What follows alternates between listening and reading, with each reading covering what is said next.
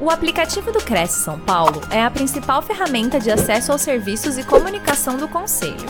Faça agora o download na App Store e na Play Store. E siga nossas redes sociais no Facebook e Instagram.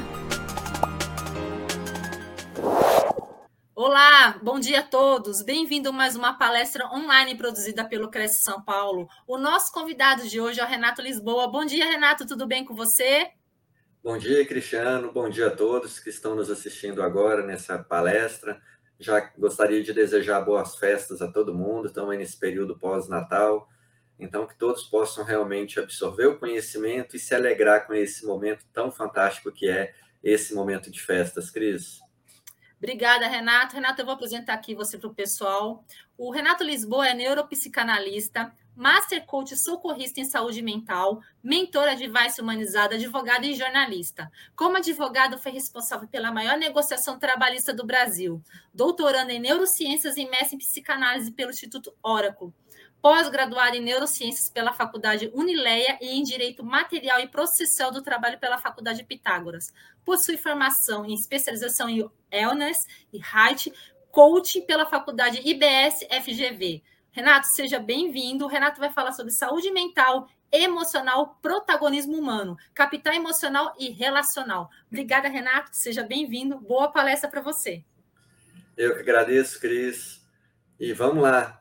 Quero conversar hoje com todos vocês justamente sobre como que as emoções, como que a nossa mentalidade, como que influencia em todos os aspectos da nossa vida. E como que a partir do momento em que a gente entende é, como é, a gente é, absorve esse conhecimento e a gente passa a, a partir desse, dessa absorção desse conhecimento a se comportar de maneira é, equilibrada, de maneira assertiva, produzindo as melhores decisões, como que a nossa vida pode mudar. E a primeira coisa que eu quero explicar para vocês que, é, na realidade, a gente precisa entender que o ser humano, nós somos como plantas. Se a gente olhar para o reino animal, se a gente olhar para o reino vegetal, se a gente olhar para as plantas, a gente vai ver uma série de situações que a gente entendendo bem, a gente pode aplicar na nossa vida que também funciona do mesmo jeito. Então, a partir do momento em que a gente entende que as nossas necessidades, que a necessidade de cada um, elas são únicas, são singulares, não existe uma fórmula pronta para a gente poder viver a vida, isso é muito fundamental para que a gente possa alcançar o nosso propósito. E aí vocês estão vendo aqui ao lado é, o nosso, a nossa apresentação mostrando três espécies de planta. A primeira é uma margarida. E essa margarida, quando que a margarida ela fica bonita, ela fica reluzente, ela é, realmente entrega toda a sua beleza? Quando a margarida ela está sob um clima mais frio e muita água, muita água. Aí ela consegue resplandecer toda a sua beleza. O cacto, ele já é diferente o cacto, para ele poder se manter robusto, forte, né, aquela, aquela planta realmente bonita, característica né, dos ambientes mais secos, já não gosta muito de água e gosta de um ambiente de muito calor. Quando isso acontece, quando o clima ele favorece a esse tipo de planta, então ele consegue entregar toda a sua beleza, todo o seu resplendor. A margarida, ela precisa de água e um, tempo, um, um clima mais frio. O cacto, sem água praticamente, e um, tempo, um clima é, mais quente. Já a samambaia, a samambaia também é diferente, diferente das outras duas. A samambaia, ela gosta de um clima meio a meio, nem muito calor, nem muito frio nem muita água, nem pouca água. Tudo da samambaia tem que ser equilibrado. E aí ela consegue também entregar toda a sua beleza, todo o seu resplendor. Então, a partir do momento em que a gente entende que o ser humano é como uma planta, que o ser humano ele tem necessidades específicas, diferentes, singulares, a gente consegue perfazer uma conexão, uma troca recíproca para que a gente possa viver nesse mundo em sociedade de forma mais assertiva. Esse é um entendimento fundamental, porque muitas das vezes a gente faz algo que dá certo para a gente, a gente quer replicar para todo mundo, como se todo mundo replicasse, desse certo do mesmo jeito. E nem sempre é assim. E aí é interessante a gente entender que a gente precisa agir, então, de maneira empática. Mas a empatia, que é uma palavra bonita, muitas das vezes as pessoas acabam agindo é, com uma enorme empatia, mas às vezes nem sabem como é se comportar com uma empatia verdadeira, porque a empatia não é só você entender como o outro se sente, não é só você perceber as necessidades do outro, ou muito menos você ter compaixão em relação ao outro. Você ter empatia é você vestir a vida do outro, é viver como o outro vive, entender o ponto de vista do outro, enxergar os valores, as crenças, é praticamente ser como o outro é. Para que você entenda tudo o que acontece na vida do outro, ainda que você não concorde, está tudo bem a empatia não exige que você concorde com tudo, mas que você entenda, que você compreenda. E que a partir dessa compreensão, aquilo que o outro faz, aquilo que o outro vive, não venha te atingir e mexer ali com o seu emocional. O Heinz Nott, ele tem uma frase que eu gosto muito, que ele fala o seguinte: crianças são como cimento fresco. Tudo que cai nelas deixa uma marca. Então, por que, que eu trago isso? Eu trago isso porque as crianças elas são seres diferentes também, assim como as plantas. Elas têm prioridades diferentes, têm crenças diferentes, valores diferentes, visão de mundo diferente. muito provavelmente, ali naquele período de infância, o propósito daquelas crianças é só brincar e divertir, brincar e divertir. E muitas das vezes, os adultos, eles têm que levar o equilíbrio para aquela criança, para aquelas primeiras responsabilidades em que ela começa a adquirir já naquela, naquela idade, principalmente as responsabilidades escolares, né? Mas a partir do momento em que aquela criança ela começa a crescer, começa a ter um entendimento mais sólido, né? Ela começa também a observar o mundo adulto e começa também a perfazer ali as suas crenças, começa a perfazer os seus padrões pelos quais ela vai levar por toda a vida. Então é muito importante porque todos nós nós fomos influenciados ao longo da nossa história. O período da infância, que é o período onde a gente foi mais dependente do mundo adulto, é o período onde a gente foi mais influenciado. E que tipo de influência hoje que nós estamos passando para essas crianças? Que tipo de influência que nós estamos hoje carregando é, essas crianças? a observarem, a trazerem uma compreensão de coisas que às vezes ainda nem compreendem e que às vezes na vida adulta vai servir ali de um trauma ou de um processo que vai ensejar muitas das vezes numa reação é, na vida adulta na defensiva. Muitas das vezes a gente cria um padrão em que as crianças ficam com tanto medo que aí começam a evitar aquela situação pelo resto da vida. E aí começam a criar limites, as chamadas famosas crenças limitantes, as quais as, a gente vai vivendo um mundo, mas aquelas crenças não permitem que em determinadas situações a gente avance, porque a gente está preso num sistema de crenças e valores que foi estabelecidos, muitas das vezes pelas influências que a gente recebeu ao longo da nossa história. Então é importante essa reflexão, né, para que a gente possa cuidar melhor da nossa criança interior, de nós mesmos, para que a gente possa perfazer o nosso sistema de autoconhecimento, mas também que quando estivermos sob a responsabilidade de cuidar de outras crianças, que a gente também possa cuidar de uma maneira diferente, para que a gente não venha, assim como o cimento fresco, tocar nas crianças e levarem ali uma situação traumática que muitas das vezes na vida adulta ela vai precisar de uma série de terapias, uma série de sessões para poder alcançar um equilíbrio emocional melhor. William James, ele também traz uma frase que eu gosto muito, que ele fala que crianças, elas né, ele fala que as crianças elas são como cimento fresco, a, a frase do Ryan James, mas o William James ela fala que a maior arma contra o estresse é a nossa habilidade de escolher um pensamento ao invés do outro. Olha que interessante, olha que importante né, essa reflexão, porque muitas das vezes, quando a gente vai conversar com uma pessoa ansiosa, essa pessoa ansiosa, ela não consegue sair daquele pensamento ansioso. Muito pelo contrário, ela funila, funila naquele pensamento ansioso, e, e, ao invés dela se libertar daquele pensamento, muitas das vezes ela acaba alimentando mais aquele pensamento, e aquele pensamento continua perfazendo o mindset dela e ela não consegue se libertar. Só que a partir do momento em que a gente entende que nós podemos escolher um pensamento em relação ao outro, principalmente quando a gente vai deixando ali a adolescência, a gente vai deixando a juventude, a gente vai se tornando adulto, é a nossa responsabilidade nós assumimos a autorresponsabilidade, que é a responsabilidade pelas coisas que nós fazemos, dentre elas, cuidar da nossa saúde mental.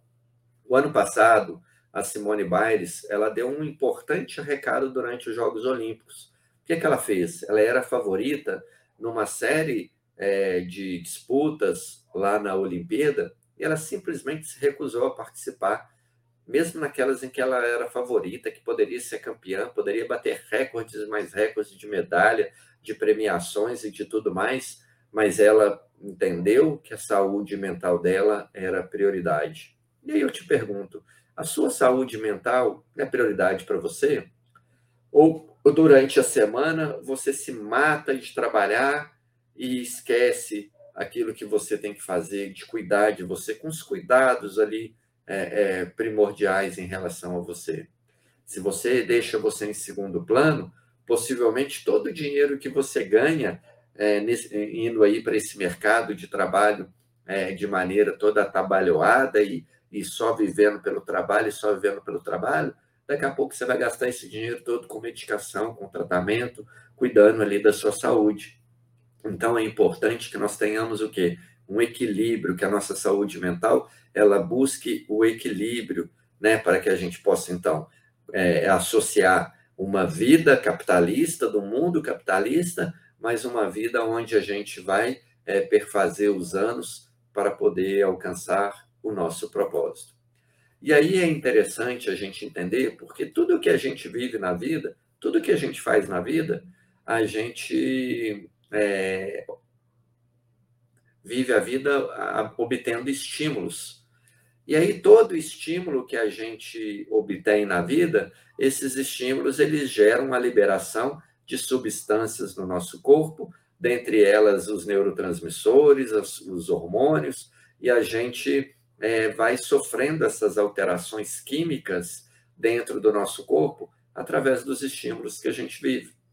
Então, todos os dias a gente vê coisas, a gente toca em coisas, a gente sente coisas, a gente ouve coisas, e tudo isso que a gente, através dos sentidos, a gente acaba né, vivendo, a gente, quimicamente, dentro da gente, vai tendo ali várias alterações.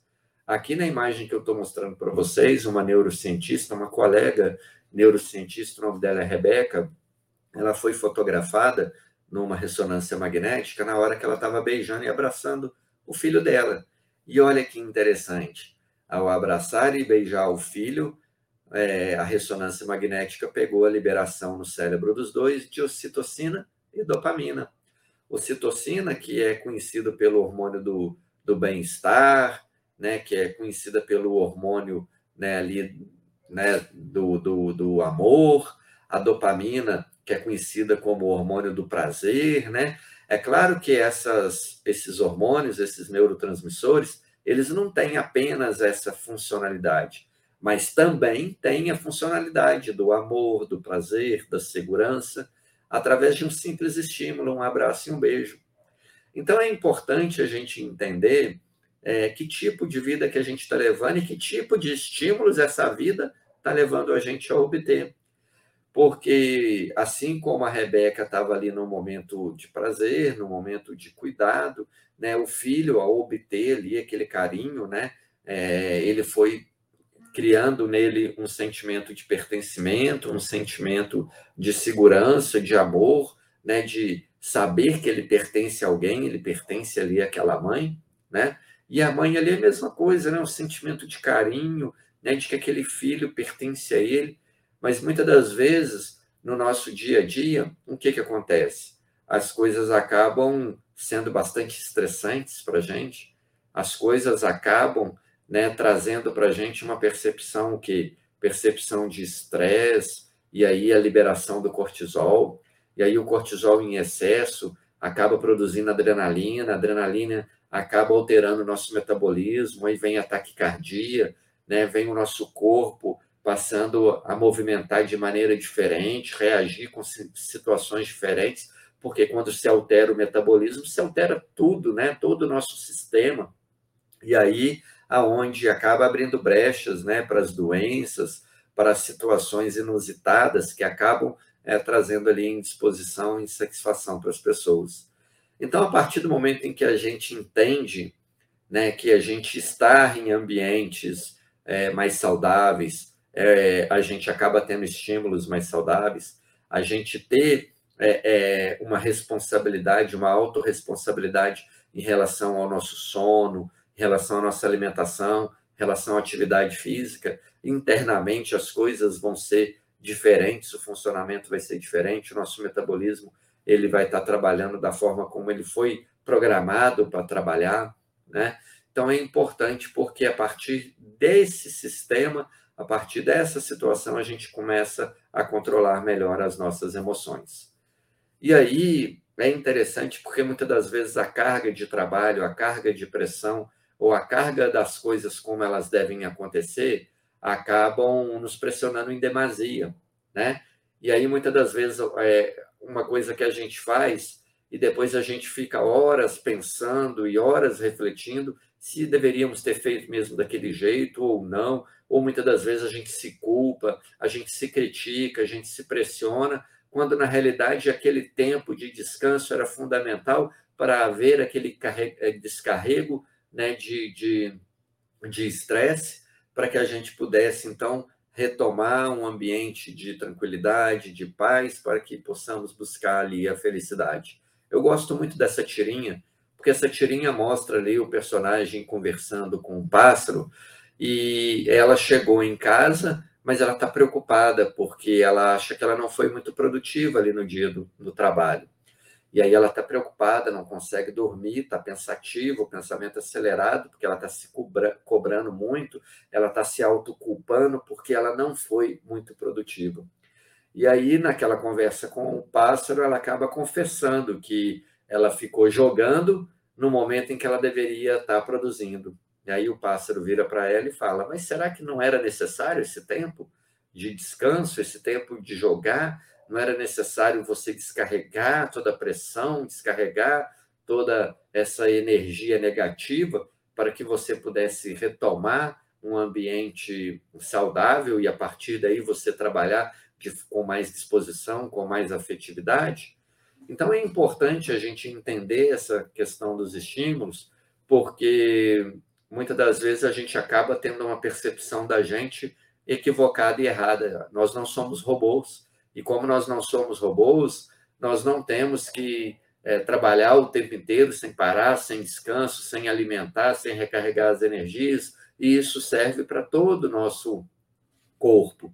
Então, o nosso cérebro precisa de descanso, precisa de relaxamento, precisa de momentos de prazer, sim, por que não? E é interessante porque as empresas lá do Vale do Silício, elas estão um passo à frente aqui é, do nosso mercado, do mercado brasileiro, e elas já começaram a enxergar situações que levam momentos ali de descarrego, né, de, de, de felicidade, porque sabem, porque já mediram isso, que as pessoas, quando têm esse momento, elas se tornam mais felizes, mais produtivas, mais criativas e inovadoras.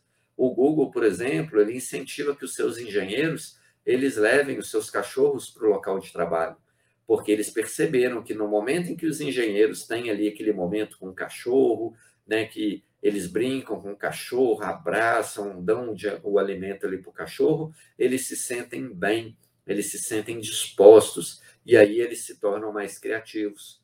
O Yahoo instalou salas de massagem ali nas suas empresas. Para quê? Para que as pessoas pudessem ir lá, ter um tempo de massagem, descarregar todo aquele estresse na hora de voltar, serem mais produtivos e mais é, criativos. Então é importante porque muitas das vezes um ambiente de só pressão, só pressão, só pressão acaba estragando tudo. Um ambiente de só pressão acaba não tornando nem a pessoa produtiva, nem criativa e ainda acaba com a saúde mental da pessoa. Então é importante que hoje a gente entenda que é preciso proporcionar, sim, momentos de felicidade para as pessoas no ambiente de trabalho. E aí é interessante porque uns meses atrás, a Você RH, ela trouxe aqui é, uma na, na capa né, da sua revista e na sua principal reportagem, entendendo que está tudo bem, nós estamos vivendo um momento, estamos vivendo um tempo onde as pessoas dizerem sobre a sua vulnerabilidade está tudo bem, onde você dizer como você se sente está tudo bem, onde você se abrir emocionalmente está tudo bem. Nós vimos aí de décadas onde as pessoas, né, acabavam criticando os homens, né, como homens não choram, né, homens não choram, e está tudo bem, e o homem tem que ser forte, tem que aguentar tudo, porque ele aguenta tudo. As mulheres ali têm o seu papel, mas muitas das vezes o papel dedicado às mulheres era um papel de submissão, um papel de obediência, um papel mais ligado às coisas do lar e do cuidado em relação às crianças. E hoje o tempo que nós vivemos é outro, isso tudo foi quebrado, esses estigmas foram quebrados. Então é importante a gente entender que está tudo bem. Se a pessoa falar que ela não dá conta, tá tudo bem. Ela pode não dar conta hoje, mas ela precisa que às vezes aprender, precisa melhorar, né? É, alguma habilidade, alguma competência. A pessoa ela entende, né? Há um, um, umas décadas atrás as pessoas acreditavam muito que o QI, né? É, era algo que era fixo, né? Que as pessoas não conseguiam melhorar ali o seu QI se a pessoa nascia com habilidade ou com um dom, ela não conseguia mudar a sua habilidade, seu dom. Hoje a ciência já demonstra o contrário, né? O mindset de crescimento, ele justamente demonstra que as pessoas podem aprender qualquer coisa, podem adquirir qualquer habilidade, adquirir qualquer competência, está tudo bem. Então, hoje, nós precisamos praticar mais a escutativa, a gente escutar mais do outro, a gente entender mais do outro, se a gente observa a equação da, da comunicação, o que, que a equação da comunicação do Albert Merabian ela traz para gente? Ela fala que aquilo que a gente fala, né, a, a, a voz, a fala verbalizada, é só 7% da comunicação. E aí nós vivemos anos e anos apenas só tendo atenção àquela comunicação falada, só os 7% da comunicação ou seja, os outros 93% da comunicação ficavam para depois, ficavam para trás. E aí nós precisamos de entender que, opa, peraí, né? praticar a escutativa é entender além daquilo que as pessoas falam, é entender sobre a expressão facial, né? sobre a comunicação não verbal, comunicação corporal, é entender sobre a tonalidade, a forma como a pessoa comunica. Muitas das vezes as pessoas elas não falam diretamente um pedido de socorro, mas nas entrelinhas elas estão pedindo socorro, né? um socorro emocional, um socorro ali em relação às circunstâncias que estão vivendo, e muitas das vezes o que elas mais precisam é de um apoio, o que elas mais precisam é de um aconchego, de um acolhimento, é de um carinho. Porque quantas pessoas passam né, por processos aí de rejeição na vida, né, e a rejeição ela acaba atrapalhando ali o comportamento das pessoas, porque ela passa a reagir na vida, é, não querendo sofrer aquele processo de rejeição. E aí, para não pra, sofrer aquele processo de rejeição, ela evita qualquer coisa que pareça com os cenários, com as situ situações e com as circunstâncias daquelas pelas quais ela foi rejeitada aquela vez. E aí, a gente poder eliminar né, é, essa rejeição na vida das pessoas as pessoas poderem é, viver com uma maneira, de uma maneira é, mais assertiva, né? É, a gente precisa então ensinar para elas como elas vão escolher um pensamento em relação ao outro. Então é interessante porque eu comecei com aquela frase lá do William James, né? Que hoje, na vida adulta, é nossa autorresponsabilidade escolher um pensamento em relação ao outro. Então, aquele pensamento ansioso, aquele pensamento é, é, é, é, é autocrítico, aquele pensamento que a gente acaba nos culpando em demasia, né? Isso tudo a gente consegue controlar. Só que como que a gente controla? Diferentemente de como a gente aprendeu tudo na vida, a gente controla o pensamento pela não ação, não fazendo nada. Então, olha, esse videozinho aqui, ele é muito interessante porque a gente vê uma pessoa remexendo um barro, né? Ali é água com barro e a pessoa vai remexendo na colher ali. Então, quando ela está remexendo, é como se fosse o nosso pensamento, nosso pensamento cheio de pensamentos, um monte de pensamento. E aí, quando a gente para de forçar o pensamento, o que, que acontece? Acontece o que está acontecendo com a água ali. Ela. A água ela foi assentando, parou de mexer, parou de mexer, a água foi assentando, a água foi ficando cristalina, né? Permanecendo assentando ali, permanecendo cristalina, aquela parte de cima da água, daqui a pouco ela estava boa para poder beber, não é? Quantas vezes a gente vai num lago, a gente vai num, num, num, rio, num riacho, num rio né, de, de água potável, embaixo está o barro, em cima está uma água cristalina que está própria para poder beber. Por quê? Porque o barro ele foi assentado, ele está lá no fundo, né? ele não está ali sujando aquela água. Assim é a nossa mente. Né? Ao invés da gente ficar é, com pensamento a, a, acelerado, pensativo, pensando no futuro, pensando no passado, pensando nisso, pensando naquilo, a gente simplesmente tem que não fazer nada. Não ação. A não ação é justamente o ato de você deixar com que o pensamento ele assente. Como assim, Renato, não ação? Eu aprendi desde a minha infância que para tudo eu tenho que agir, para tudo eu tenho que fazer. Pois é, esse é o problema. Porque aí chega na vida adulta, a gente acha que para substituir um pensamento em relação ao outro, a gente tem que forçar. A gente tem que forçar pensar num pensamento bom em vez de pensar num pensamento ruim. A gente tem que forçar de mandar um pensamento que está é, negativo embora. Só que quando a gente faz isso, a gente está alimentando aquele pensamento. Quando a gente tem uma ação é, tentando desfazer aquele pensamento, é aí que aquele pensamento fica. E aí eu quero provar isso para vocês, não é? Eu quero que vocês fechem os olhos agora e que vocês não pensem no urso branco grande. Não pensem no urso branco grande. Pensem em qualquer coisa. Pode pensar aí né, nesse momento pós-natal, nas vésperas aí do, do ano novo, pensa nos seus planos aí para 2023, pensa no seu marido, na sua família, mas não pensa num urso branco grande. Um urso branco grande não pode estar na sua mente. Então você vai pensar em qualquer coisa menos no urso branco grande. Vamos lá, 10 segundos, feche o olho e pense.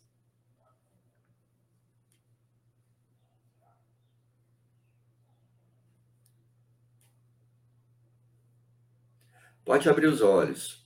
Veja bem, olha que interessante. Eu tenho certeza absoluta que todo mundo pensou no urso branco grande e que vocês pensaram no urso branco grande como nunca na vida de vocês.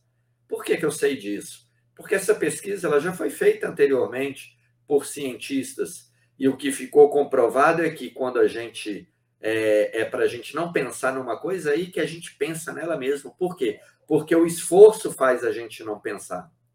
Então, quando a gente tem a não ação, ou seja, a gente não faz nada, o pensamento ele vai e vem. Do jeito que o pensamento veio, ele vai embora. Então, é assim que a gente escolhe um pensamento em relação ao outro.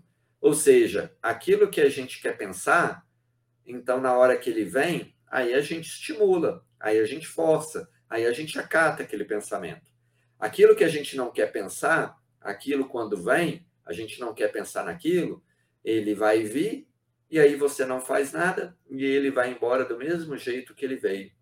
Então, treinar a nossa mente a agir dessa forma é melhor melhor remédio para os processos de ansiedade. É o melhor remédio para os processos de gerenciamento ali das emoções. E eu tenho certeza que muitas pessoas que passam aí por processos de ansiedade vão se dar melhor quando aprenderem cada vez mais a treinarem a mente a cuidar dessa situação. E aí, uma coisa que é importante a gente entender é, né, na vida das pessoas é que o nosso propósito, né, o propósito que cada um tem para sua vida, ele não é um propósito único, não é uma, um propósito numa determinada área, não é? Porque o que, que é interessante a gente entender? É interessante que a vida das pessoas, ela são diversas áreas que a gente acaba apresentando numa roda, justamente para mostrar que não existe prioridade, não existe importância entre uma área em relação à outra. Todas as áreas são importantes no mesmo nível. Por isso que a gente sempre apresenta numa roda. E aí eu estou apresentando aqui na roda oito áreas que são extremamente importantes e que não tem aquela área mais importante do que aquela. Acontece que a gente aprendeu na vida que a gente tem que dar importância a algumas coisas. E aí a gente vai vivendo dando tanta importância a algumas coisas, relegando outras né, é, é, a nenhuma ação, que aí a gente nunca se encontra é, é, pleno, que a gente nunca se encontra totalmente feliz, como se sempre algo faltasse na nossa vida. E o que que falta? Falta é justamente a gente viver uma vida onde a gente coordena todas as áreas o que nesse mesmo nível. Então, quando a gente pensa e a gente vê né, o amor, o lazer, a parte intelectual, né, de você estar tá trabalhando um mindset de crescimento para adquirir novas habilidades, adquirir novas competências, sua saúde, sua vida financeira, os amigos e a família, trabalho, a carreira e a espiritualidade, né, são todas áreas que são é, devem ser priorizadas e tratadas né, com a mesma intensidade do mesmo jeito, da mesma forma.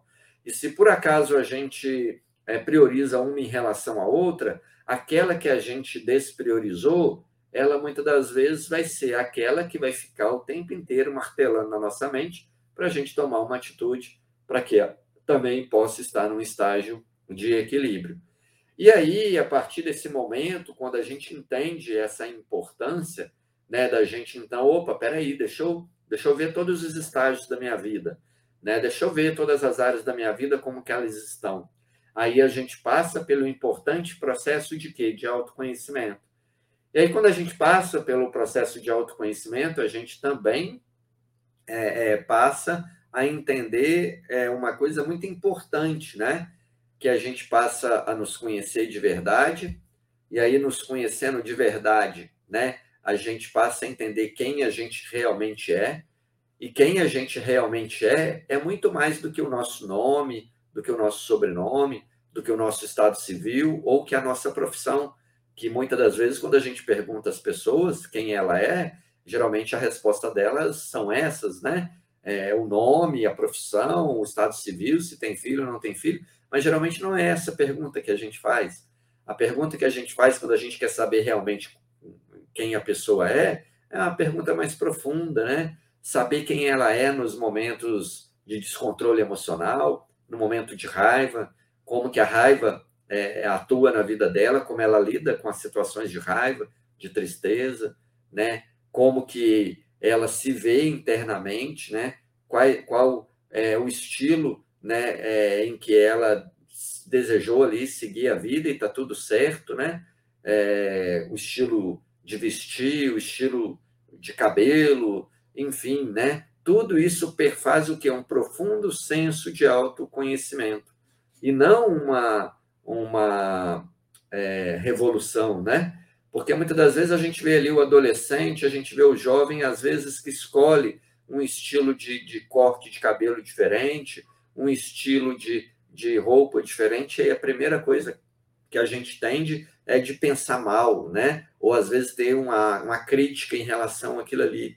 Mas a partir do momento que a gente tem o conhecimento do outro, aí o que, que acontece? Fazemos menos julgamentos, fazemos menos comparação, agimos com mais empatia, né? A gente não vai sendo levado a agir ali com as primeiras impressões. Então, a partir do momento que a gente passa por um processo de autoconhecimento, a gente se conhece de verdade, a gente reprograma os hábitos que a gente acaba encontrando que são maus hábitos e a gente reprograma esses hábitos, substituindo por hábitos bons, porque os hábitos, né, é, são é, é, eles são adquiridos através de uma decisão. A gente escolhe ter aquele hábito na vida, mas muitas das vezes a gente escolheu ter um hábito ruim, um hábito que está trazendo resultados ruins para nós. Então, quando a gente percebe e passa por esse processo, opa, a gente reprograma os hábitos, a gente expande a consciência e agindo com mais consciência, a gente entende que a gente precisa fazer determinadas escolhas e determinadas decisões pelo sistema 2, que eu vou falar daqui a pouquinho, né? Então aguarde aí o sistema 2, que eu vou explicar o que é o sistema 1 um e o sistema 2, mas a expansão da consciência faz a gente tomar as decisões pelo sistema 2. A gente amplia mais a visão. Então, antes, quando a gente via uma situação, a gente já reagia àquela situação. Hoje, não. Hoje, com a, a expansão da consciência e ampliação da visão, a gente vê uma determinada coisa e aí a gente quer obter mais informações, a gente quer compreender mais, a gente quer né, ampliar a visão para enxergar o todo e não só a parte. E aí a gente só vai reagir àquela circunstância da vida a partir do momento que a gente enxerga o todo, em que a gente ampliou a visão. E aí a gente vê que a gente tem um monte de crenças que foram adquiridas ao longo da nossa vida, e aí a gente vai trabalhando ali na reprogramação daqueles hábitos, no desfazimento das crenças, buscando viver uma vida nova. E aí, quando a gente passa por esse processo de autoconhecimento, logo né, a gente tem ali a intenção de conhecer o outro também. Talvez a gente não vá conhecer o outro, as outras pessoas, da forma como a gente conhece a nós mesmos. Mas esse conhecimento do outro vai trazer para a gente o quê? Uma ação mais empática, vamos ser mais empáticos com as pessoas, vamos entender por que ela é, é, age daquela forma, porque ela toma decisões daquela forma e está tudo bem. Por exemplo, nós acabamos de viver né, no Brasil esse ano um período eleitoral e um período eleitoral extremamente tenso, né, um país praticamente dividido, né, com lados, inclusive é, indo para agressão, né, indo ali para situações extremamente é, é, incômodas, né, e, e amizades sendo desfeitas, relacionamentos sendo desfeitos justamente pela posição política das pessoas. Ou seja, a gente agindo sem empatia, pessoas agindo sem empatia.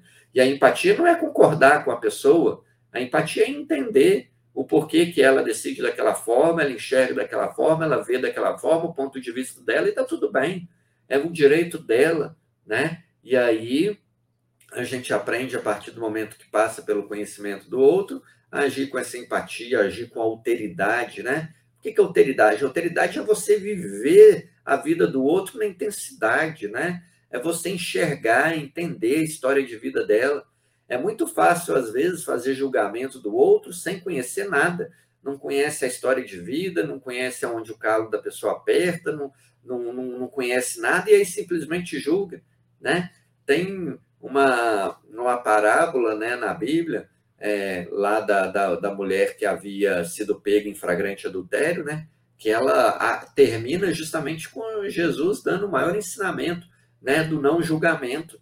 Né? Na hora que as pessoas queriam atirar a pedra nela, porque a lei falava que mulher pega em adultério né, é, é, seria morta em, em, seria morta a pedradas, né, quando era pega em flagrante adultério, e aí Jesus vira e fala assim: oh, se vocês são mais santos do que ela, se vocês não têm pecado, se vocês, na hora que olharem para o autoconhecimento de vocês, não enxergam nada é, é, é, que incrimine vocês, tudo bem, atira a pedra. Agora, se vocês acharem alguma coisa, opa, peraí, né?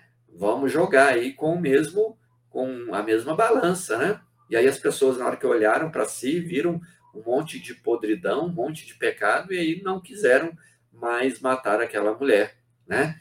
E aí a alteridade é isso, né? A gente enxergar no outro, né? Mas é, é, não enxergar estando na pele do outro, né? E aí o julgamento ele não é para o ser humano, né? O, o ser humano é incapaz de julgar. E quanto mais rápido a gente se desfazer desse hábito, que é um mau hábito, né? Melhor vai ser a nossa condição de vida. E aí, a partir desse momento em que a gente age né, com essa empatia, com essa alteridade, nós fazemos melhores conexões e conexões mais duradouras. Agora, uma pergunta que eu quero fazer para vocês é o seguinte: como que a raiva, como que a raiva tem assumido um importante papel na sua vida? Muitas das vezes a gente não enxerga a raiva assumindo um papel na nossa vida. Muitas das vezes a gente acha que a raiva é só naqueles momentos que você fica furioso, que você estoura e aí a coisa vai. Mas não é só nesse momento. A raiva ela nos acompanha o tempo todo. E aí eu quero que vocês assistam agora esse pequeno trecho desse filme, o, o filme do, do Thor Ragnarok, e é justamente o momento em que os dois ali estão vivendo na raiva. E é interessante porque quando a gente vive na raiva, né, várias coisas acontecem. A gente acaba ofendendo as pessoas, acaba falando coisas que não devia, as pessoas acabam se magoando, né, acabam se chateando, acabam não querendo mais ali o, o contato com a gente, por quê? Porque a raiva assumiu o controle. E aí a ação raivosa com a reação raivosa, ela só tende a minar os relacionamentos. Só que a raiva não é de todo mal. A raiva ela é boa.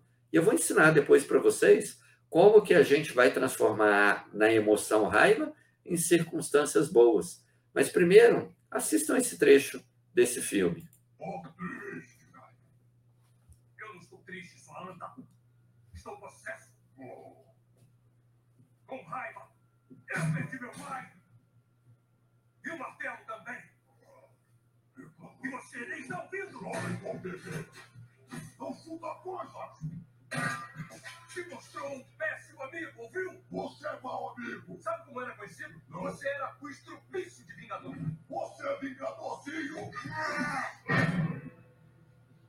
Você está louco? Sim. Quer saber? A Terra te odeia sim.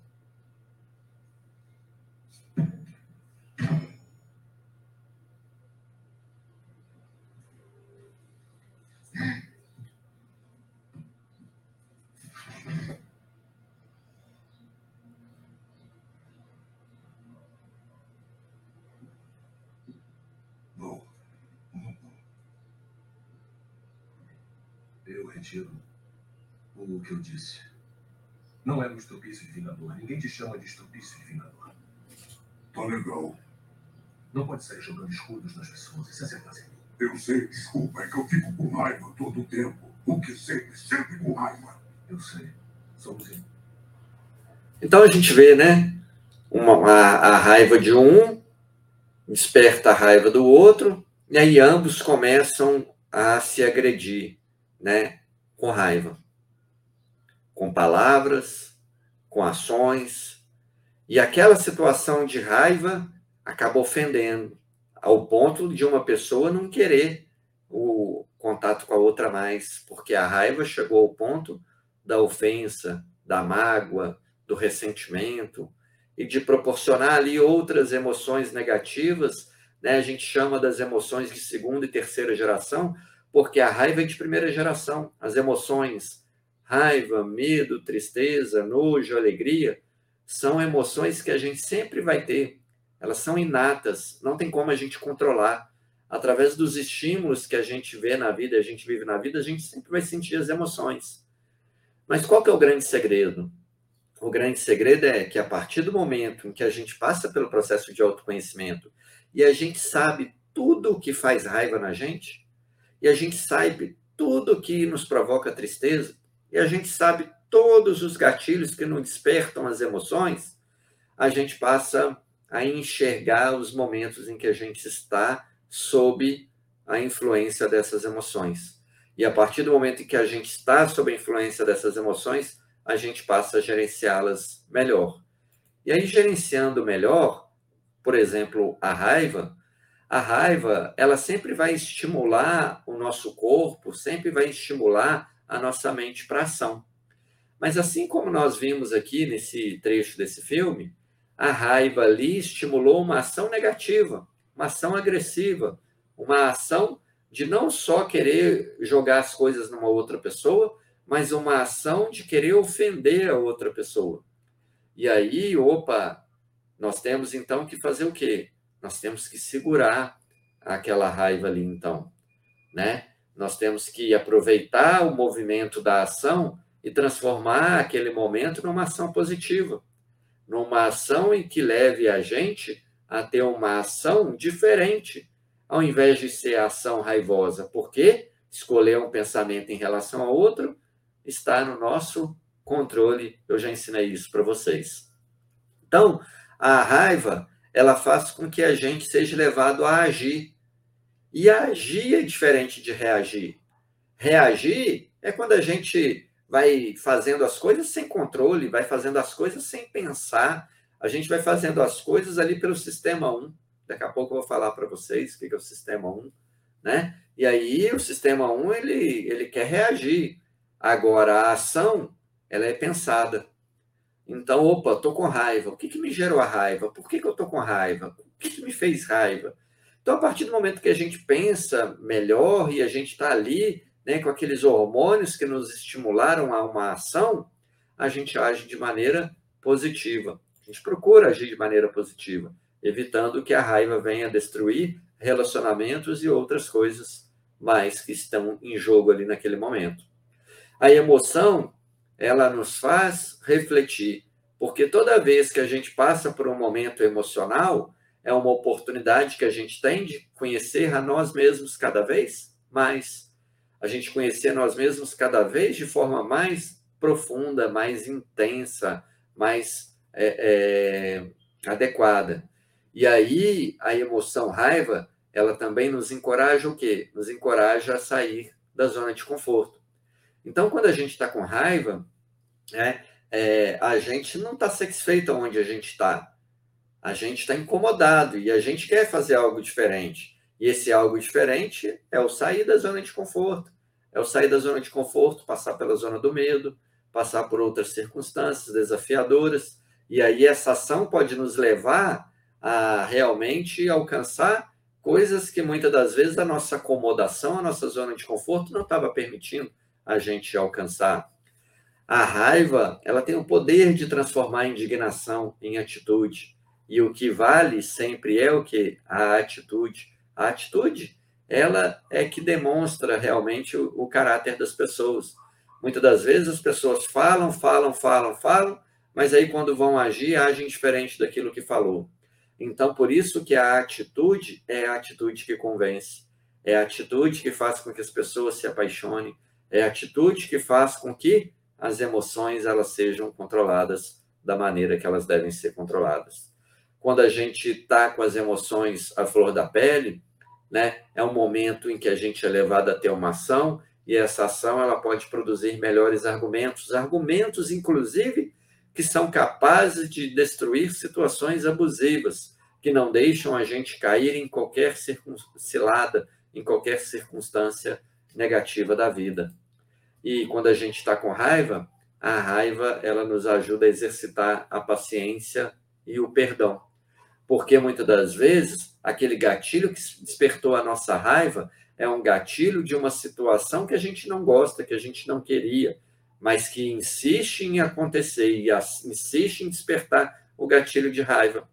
E aí é naquele momento em que a gente começa a gerenciar melhor as emoções, exercitando a paciência e exercitando ali o perdão. Então, como que nós tomamos decisões? Né? As decisões que a gente toma na vida, a gente toma muitas das vezes é, de maneira muito aleatória. É interessante porque já foi feito é, vários estudos científicos para poder entender como o ser humano é, toma as decisões. E aí o que os cientistas encontraram é que se a gente fosse olhar é, é, os seres humanos eles tomam decisões mais irracionais do que racionais. Mas como assim, Renato? Mas nós somos seres racionais. Pois é, somos seres racionais que não sabem usar a nossa racionalidade. E aí, por não saber usar a nossa racionalidade, a gente toma é, é, decisões pelas emoções que distorcem muitas das vezes aquilo que a gente vê na vida, e aí a gente, nesse descontrole, acaba obtendo resultados na vida de maneira diferente daquelas pelas quais a gente deveria estar é, é, tá vivendo a vida. Então, nós vivemos num planeta, né, o planeta é a nossa casa maior, que ele vive dois movimentos, né, o movimento de translação 30 metros por segundo, e movimento de rotação, 500 metros por segundo. Por que, que é importante a gente relembrar esse movimento, Renato? Não estou entendendo. Nós estamos falando de emoção e agora você vai falar de, de, de física, de geografia. Tudo tem uma ligação. O movimento de rotação e translação significa que nós estamos em completo movimento. E esse movimento, o que que esse movimento significa? Significa que o tempo ele está passando. Ou seja, todo movimento que a Terra faz ali da rotação e da translação, o tempo está passando, o tempo está correndo para frente. Nós estamos ficando mais velhos a cada segundo, a cada movimento, as coisas estão ficando diferentes. Então, a primeira percepção que a gente entende é que a gente nunca vive uma situação duas vezes. Sempre é uma nova situação. Ah, Renato, mas é, eu já vivi coisas bem parecidas. Parecido não é igual. Então, por que, que a gente insiste em aplicar uma fórmula? Ou de entender uma fórmula exata, ou de, de encontrar uma fórmula de como se viver, de como fazer as coisas, de como decidir, sendo que não existe. Cada circunstância a gente vai viver uma única vez. Cada circunstância a gente vai viver uma única oportunidade. Então, estar abertos para a gente poder viver aquele momento, aquela situação, é uma circunstância que se impõe a todo momento.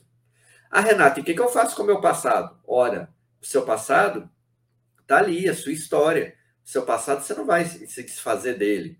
O seu passado você não vai jogar ele fora. O seu passado trouxe várias experiências. E na hora de tomar a decisão, essas experiências elas são importantes.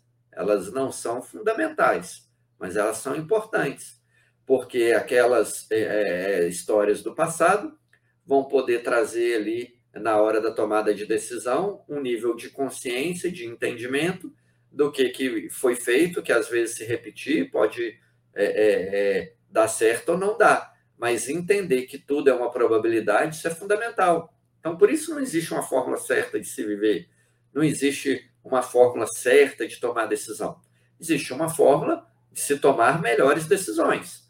Mas mesmo as melhores decisões, em função da probabilística da vida, do mundo ser probabilístico, mesmo as melhores decisões correm o risco de não darem certo quando elas forem tomadas. E aí a gente precisa entender também que nós vivemos o quê? Ciclos probabilísticos. E o que, que são esses ciclos probabilísticos? A Terra, quando ela veio do Big Bang, ela foi vivendo várias fases na sua construção ali, enquanto planeta, enquanto Terra. Ela viveu uma fase que ela não era habitada por ninguém, porque a Terra ela não tinha condições de ser habitada por ninguém. Depois ela viveu a Era do Gelo, depois ela viveu a Era dos Dinossauros, depois ela veio né, a era do homem. Estamos hoje na era do homem. Daqui a pouco, daqui a alguns milhares de anos, o homem já não vai ter condições para habitar mais essa, essa terra. A ciência já até fala quando que a terra não vai ter mais condições né, para o homem habitar. Então, a terra está indo na sua evolução, cada período vivendo uma fase, vivendo uma fase, vivendo uma fase. E se nós estamos inseridos dentro dessa terra, nós estamos vivendo várias fases também. Vivemos a fase da infância, vivemos a fase da juventude, vivemos a fase da vida adulta, a fase da velhice, vivemos todas as fases também. Mas por não entender essas fases, muitas das vezes vivemos num completo conflito. E muitas das vezes a gente define um propósito definido ali é, é, na nossa vida e a gente, daqui a pouco, fica desorientado, porque aquele propósito já não faz mais sentido. Mas como ensinaram para a gente que a gente tem que definir um propósito, e é esse propósito que a gente tem que correr é, é, para alcançá-lo ao longo da vida, a gente fica. A, as coisas vão perdendo sentido, as coisas vão perdendo significado. E aí a gente está sempre revisitando o nosso propósito, sempre está revisitando é, é, é, os sentidos da vida, é fundamental, porque aí a gente vai ganhando cada vez mais condições de viver e viver melhor a nossa vida. Então, o que, que acontece? Entender que cada período da nossa vida a gente vive um ciclo é fundamental. Como é fundamental os ciclos das amizades, como é fundamental os ciclos dos relacionamentos. Tem casamento, né, que a gente começa um casamento e quando começou, parece que aquele casamento vai ser para o resto da vida. Mas aí chega num determinado momento, numa trajetória de vida das pessoas, aquele casamento perde sentido e as pessoas se divorciam. Não é porque um foi errado ou outro foi mais errado do que o outro. Simplesmente aquele casamento deixou de fazer sentido para ambos. E aí cada um segue uma vida separada. A partir dali está tudo bem. Chega uma trajetória da vida que aquela amizade que foi feita na época da faculdade, as pessoas eram próximas, eram como irmãos na época da faculdade, mas aí vem a formatura, formam e aquelas amizades elas se desfazem, né? Por quê? Porque o ciclo ali daquela amizade terminou. Só que o que, que acontece? Muitas das vezes as pessoas vão arrastando essas frustrações do passado como se não entendessem, como se elas fossem erradas, como se nada desse certo, mas na realidade não é que nada dá certo, é simplesmente que ela não entendeu que a vida é um ciclo, que existem ciclos que começam e terminam. E, e muitas das vezes um ciclo tem que terminar para que outros ciclos possam se abrir. E a partir desse entendimento, ou quantos momentos de reflexão as pessoas passam a deixar de ter, simplesmente porque entendem que estão vivendo um determinado ciclo e deixaram de viver outros ciclos na vida. Isso é extremamente fundamental e importante para a gente. E aí, o que é fundamental a gente sair dessa palestra hoje? Sair dessa palestra com a consciência que nós temos que nos desfazer de várias prisões da nossa mente, de várias prisões que nós estamos segurando ali. Sabe aquela frasezinha sempre que a gente usa? Ah, eu não consigo. Ah, eu não sei. Ah, eu não aprendi. Ah, eu não sei fazer.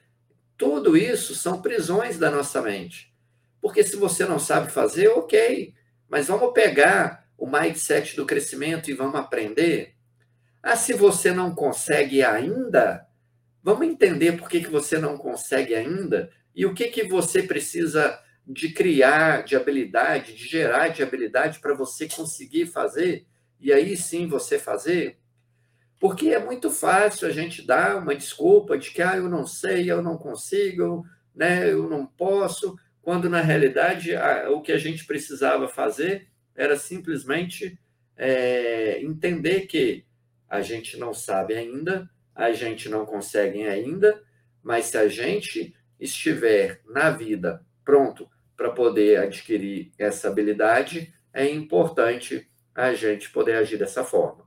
E aí, como eu prometi para vocês, vou explicar para a gente fechar essa palestra com a explicação do Sistema 1 e Sistema 2. Sistema 1 e Sistema 2, que foi um achado por Daniel Kahneman dentro dos seus estudos, dentro da economia comportamental. Ele ganhou o prêmio Nobel em 2002, fruto desse é, é, estudo, né, onde ele encontrou não só o Sistema 1 e o Sistema 2 e os viéses cognitivos, e é importante a gente ter essa consciência, porque a partir do momento em que a gente tem essa consciência, essa consciência vai fazer toda a diferença na hora que a gente vai tomar as decisões da nossa vida. Então, o que é o sistema 1? O sistema 1 é aquele sistema, muitas das vezes, que a gente né, cria o hábito de ser automático, de ser inconsciente, de ser rápido, né? Se eu perguntar para você quanto que é 2 mais 2, você vai falar na lata, rápido, sem pensar que 2 mais 2 é 4. É inconsciente essa resposta, de tão óbvia que é. Já é um hábito responder assim. Desde a infância, a gente responde que 2 mais 2 é 4. Né? A gente não pensa. Só que o que, que acontece? Tem muitas coisas na nossa vida que não dá para a gente responder assim, rápido, sem pensar, inconsciente. Então, o sistema 1, ele né? Ele, ele vai para o automatismo, ele vai fazendo ali associação, né? Ele, ele é instintivo, é emocional. Por exemplo, é, se você está numa rua deserta, de repente você vê um cachorro pitbull enorme correndo em sua direção para poder é, te morder, o que, que você é levado a fazer? Você é levado a correr dali, a dar no pé na hora, para você não ser pego ali por aquele cachorro. Então, assim, para essas circunstâncias, o sistema 1 é fundamental. O sistema 1 é extremamente importante, porque ele não vai deixar você ser pego ali pelo cachorro, porque você vai ter uma reação imediata, emocional ali, né? Para essa circunstância, ele funciona muito bem. Para algumas circunstâncias também, que quando você faz uma associação de uma coisa com outra, e aí você consegue é, resolver determinado problema que não tem complexidade nenhuma, ele também, ó, funciona direitinho, perfeitinho. O problema todo acontece é quando a gente começa a fazer o nosso processo de tomada de decisão complexo pelo sistema 1. Aí já começa a acontecer os problemas. É quando a gente faz um processo de tomada de decisão sem pensar adequadamente, sem refletir. Se eu colocar, por exemplo, uma expressão matemática para você aqui, para você fazer, essa expressão matemática, você não vai conseguir responder pelo sistema 1. Ela não é igual 2 mais 2 é 4. Você vai ter que parar, vai ter que pegar um papel, uma caneta, vai ter que fazer a conta, né? E aí, fazendo aquele, aquele sistema é, é, funcionar ali, você vai ter uma resposta né, adequada do que você precisa fazer.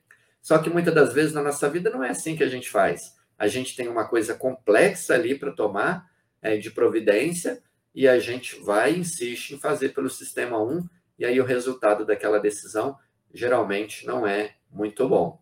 Por que, que o nosso corpo ele gosta de fazer as decisões pelo sistema 1?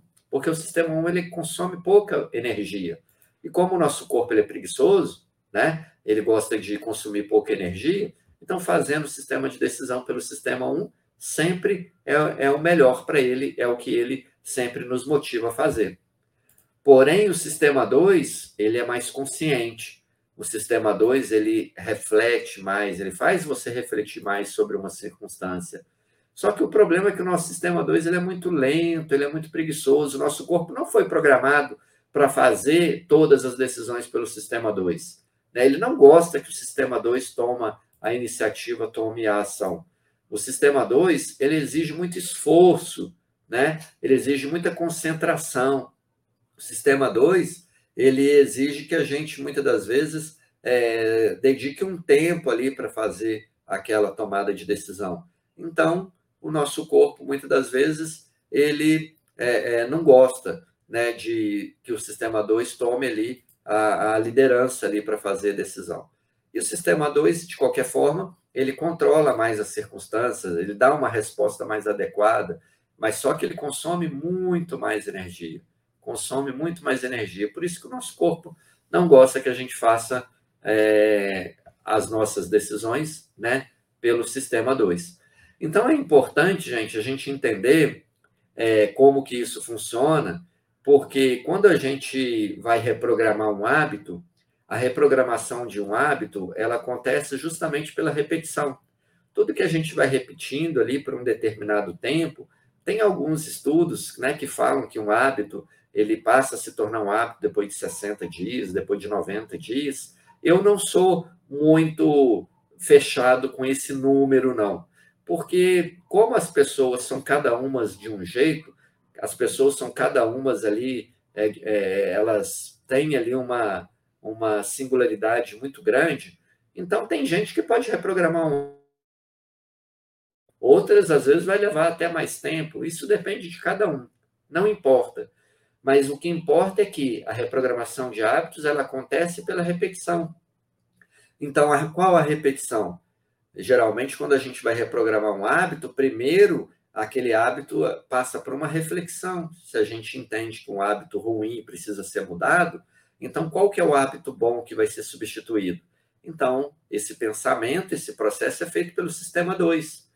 E aí, à medida que a gente vai fazendo pelo sistema 2 esse processo, Daqui a pouco o sistema um, se acostuma com aquele hábito que a gente está programando, e aí ele realmente torna aquela situação um hábito. Deixou de ser complexo para ser algo é, é, menos complexo para a gente. Você já percebeu quando você começou a andar de, de carro, começou a dirigir um carro? Os primeiros dias que você começou a dirigir um carro sempre foi difícil. Né? Foi difícil é, é passar marcha, junto com, com a direção, controlar os pedais, olhar nos retrovisores, muita coisa para fazer ao mesmo tempo. Né? Então, assim, o sistema 2 estava ali funcionando muito ali, né, para poder, né, aqueles hábitos poderem ser aplicados ali na sua vida. Só que à medida que você foi ali dirigindo, dirigindo, dirigindo, a coisa foi ficando normal. O sistema 1 um foi deixando a coisa menos complexa. Você foi criando o hábito né, de fazer todas aquelas circunstâncias ali ao mesmo tempo, e começar a dirigir com mais segurança. Então, assim a gente tem que fazer na nossa vida em todas as circunstâncias. E é essa mensagem que eu queria deixar aqui para vocês hoje, né, para que vocês possam ter um melhor controle do pensamento de vocês, para que vocês possam ter um melhor gerenciamento das emoções de vocês, para que através do melhor controle do pensamento, através do melhor gerenciamento das suas emoções, vocês possam viver uma vida plena.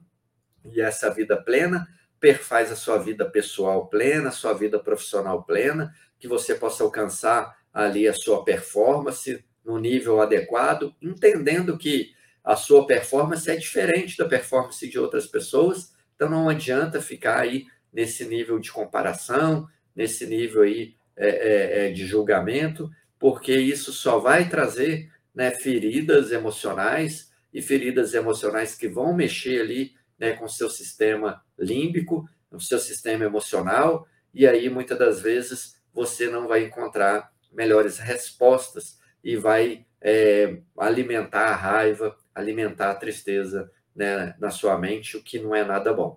Então, vamos nos desfazer dessas comparações, desses julgamentos, entender a importância de fazer o nosso processo de sistema decisão, cada qual no seu devido lugar, o que é complexo pelo sistema 2, o que não é complexo pelo sistema 1, as nossas emoções, vamos entender, passar por esse processo de autoconhecimento, nos conhecer de verdade, e aí sim, a felicidade está aí na porta, batendo para que você possa abrir e abraçá-la e viver uma vida plena e feliz. Essa é a minha mensagem. Agradeço o Cresci pela oportunidade. Meus contatos estavam passando aí de vez em quando, né? É, no, na nossa telinha aí. Então podem entrar em contato, extremamente aberto.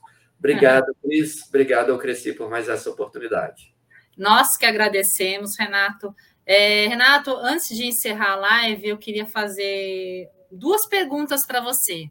A primeira delas é assim: existem é, dois parâmetros aí, o autoconhecimento e o conhecimento do próximo.